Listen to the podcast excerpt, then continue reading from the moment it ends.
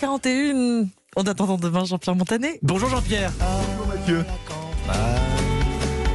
Quand on est citadin à la campagne, on demande aux paysans le temps qu'il fera demain à Demain, la campagne.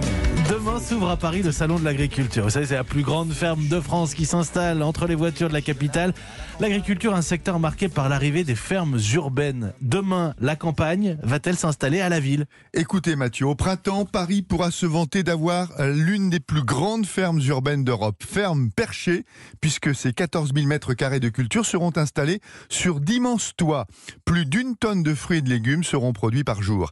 L'agronaute, elle, s'étale sur l'île de Nantes et sous serre pousse depuis six mois tomates, concombres et courges.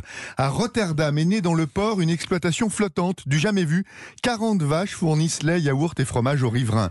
Au nord de Paris, 3500 mètres carrés de parking souterrain désaffectés et squattés par des toxicomanes accueillent désormais cressons, brocolis et radis qui ont donc chassé le crack. Les endives vont droit au noir complet pour grandir et les champignons s'épanouissent dans la paille sous des lumières à LED. Des bouts de campagne comme ça qui grignotent le béton, il en pousse de plus en partout en France et dans le monde, de Shanghai à Vancouver. Où est né ce, ce phénomène? À New York, berceau et laboratoire des fermes urbaines depuis les années 90, une idée centrale, inscrire la production agricole au cœur des villes, au plus près des consommateurs.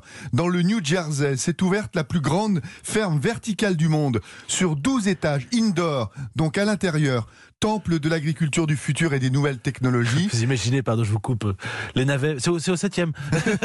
Pardonnez-moi. et, et la roquette au 14e, non au 12e. Ça ressemble euh, plus à un labo qu'à une ferme du Larzac. Sans hein. blague. Tout est contrôlé par ordinateur, culture hors sol réalisée grâce à l'aéroponie. Innovation incroyable. Les racines des plantes sont à l'air, alimentées par des projections d'eau et de nutriments, technique qui permet de produire 10 fois plus, sans pesticides, en consommant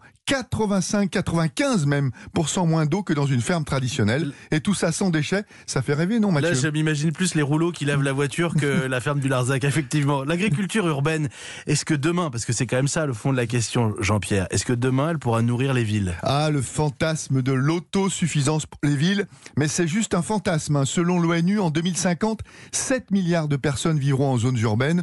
Autant dire que toutes les terrasses et les parkings du monde transformés en fermes, où pousseraient fraises, spiruline, salades et plantes aromatiques, ne suffiront jamais à nourrir tout ce monde. C'est parfait pour fournir les magasins bio de quartier, c'est la meilleure pub pour le locavore, c'est génial pour expérimenter des innovations dans l'agriculture, mais ce qui nourrira la planète demain, ce sont les cultures plein champ, les céréales qui prennent beaucoup de place, des champs de blé, de maïs et des rizières au milieu des gratte-ciel, cela ne va pas être possible. Mais cela dit, il faut se souvenir qu'au 19e siècle, Paris était euh, autosuffisante en termes de maraîchage. Alors, c'était pas euh, des, des immeubles pas la de 12 ville, hein. étages avec euh, des, des projections de- d'eau pleine de nutriments. Non, c'était autour de, de, de la ville. On peut manger local sans pour... ça, parfois, ça sonne un peu... Mais 7 un petit peu milliards peur, de vos personnes, laboratoires de- sur 12 étages, 7 quand même. milliards de citadins à nourrir en 2050, ça fait beaucoup de monde. Non, mais moi, j'ai pas à nourrir tout le monde, je parlais de moi.